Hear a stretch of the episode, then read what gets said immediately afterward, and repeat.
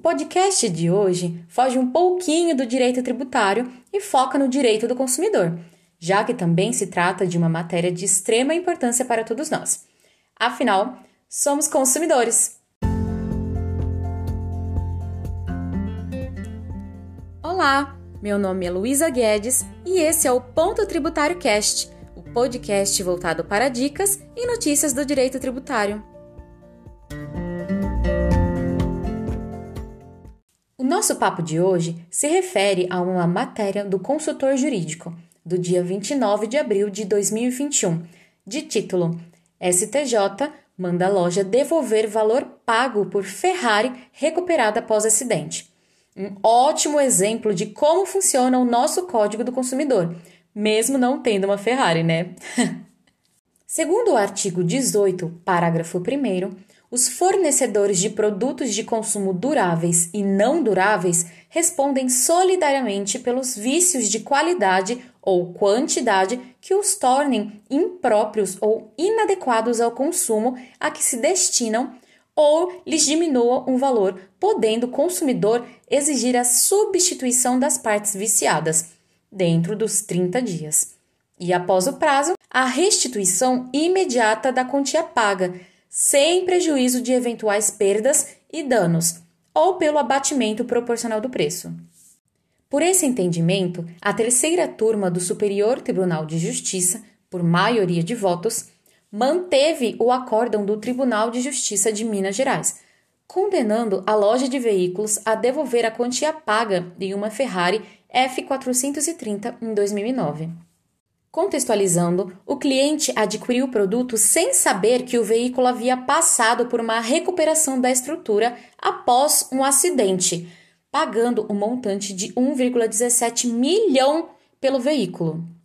Além da devolução da quantia, a loja deverá reembolsar todas as despesas do comprador com seguro DPVAT, IPVA, revisão automotiva e parecer técnico além da indenização de 25 mil por danos morais, devendo o cliente devolver o veículo à loja. Em recurso, a loja alegou que não havia vício na qualidade do produto, podendo ser utilizado normalmente pelo comprador durante todo o tempo que permaneceu com o mesmo. Além disso, defendeu que o desgaste do carro deveria ser considerado no cálculo da restituição, sob pena de enriquecimento ilícito do cliente, e que as despesas de manutenção durante o período de utilização também deveriam ser imputadas ao cliente. Segundo o relator, o ministro Marco Aurélio Belize, as hipóteses de vício de qualidade são garantidas pelo artigo 1, parágrafo 1, interpretado em conjunto com o artigo 6, inciso 3, que estabelece o direito à informação adequada e clara sobre todas as características dos produtos e serviços, como qualidade, quantidade, preço e eventuais riscos.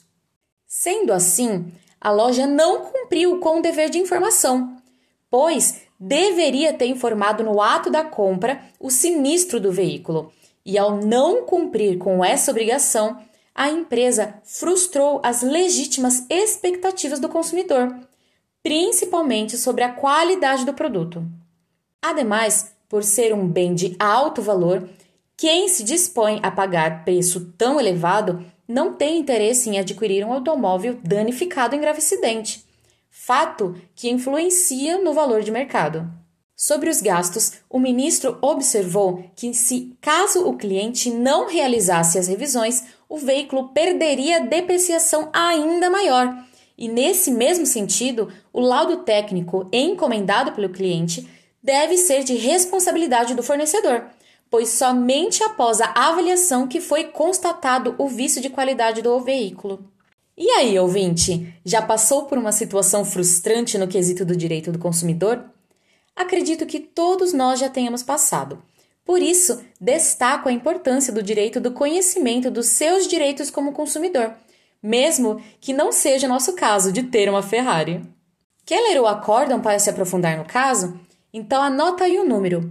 É o recurso especial número 1.681.785. Você tem interesse nos temas do direito tributário? Então siga o Ponto Tributário aqui no YouTube, Facebook, Instagram e Telegram.